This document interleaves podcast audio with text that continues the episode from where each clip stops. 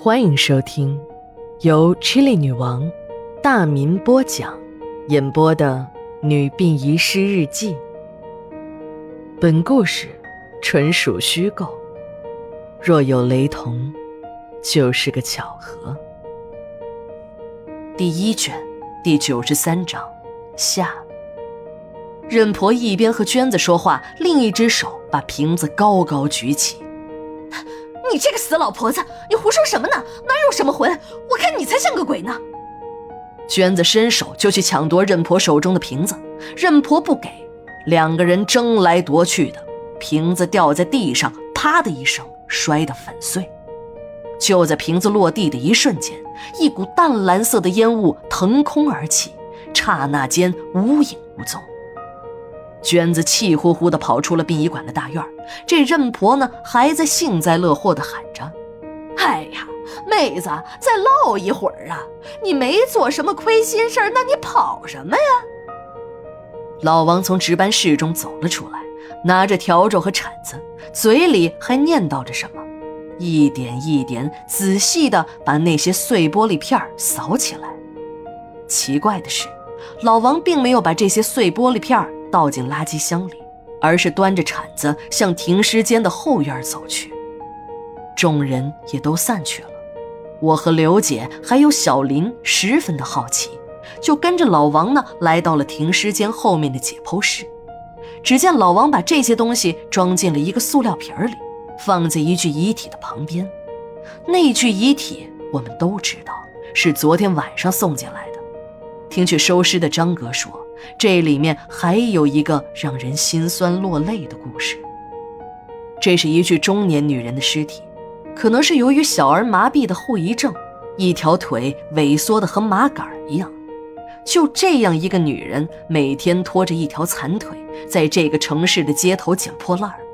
没有人知道她姓什么，人们都管她叫二兰子。二兰子不是本地人，三年前来到了本市。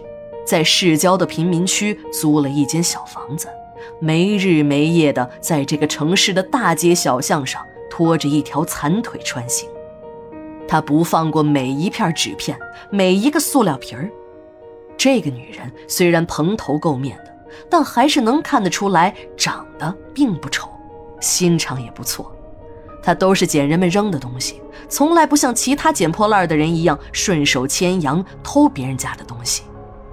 后来，人们慢慢的知道了，二兰子的家是南方农村的，就她一个人带着个孩子，男人早就没了。这个坚强的女人，硬是靠着那几亩薄田，把儿子从小学供上了重点高中。三年前，儿子考上了我们这座城市的一所大学，大学的学费那就更多了。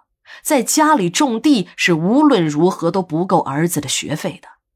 二兰子一咬牙，就陪儿子来到了这座城市，自己在大街上捡破烂，给上大学的儿子挣学费和生活费。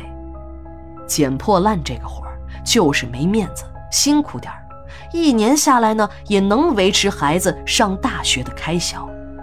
一开始，儿子还和二兰子住一起。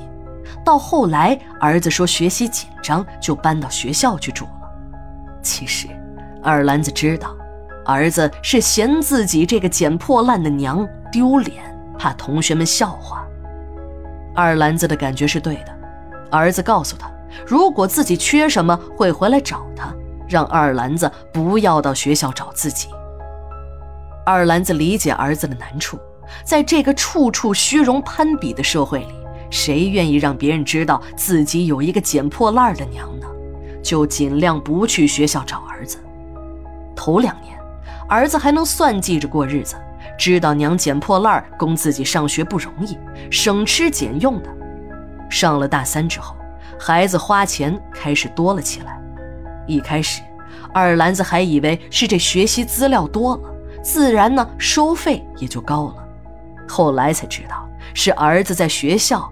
谈起了恋爱，儿子还告诉二兰子说：“你千万别给我打电话啊，更不要到学校来找我。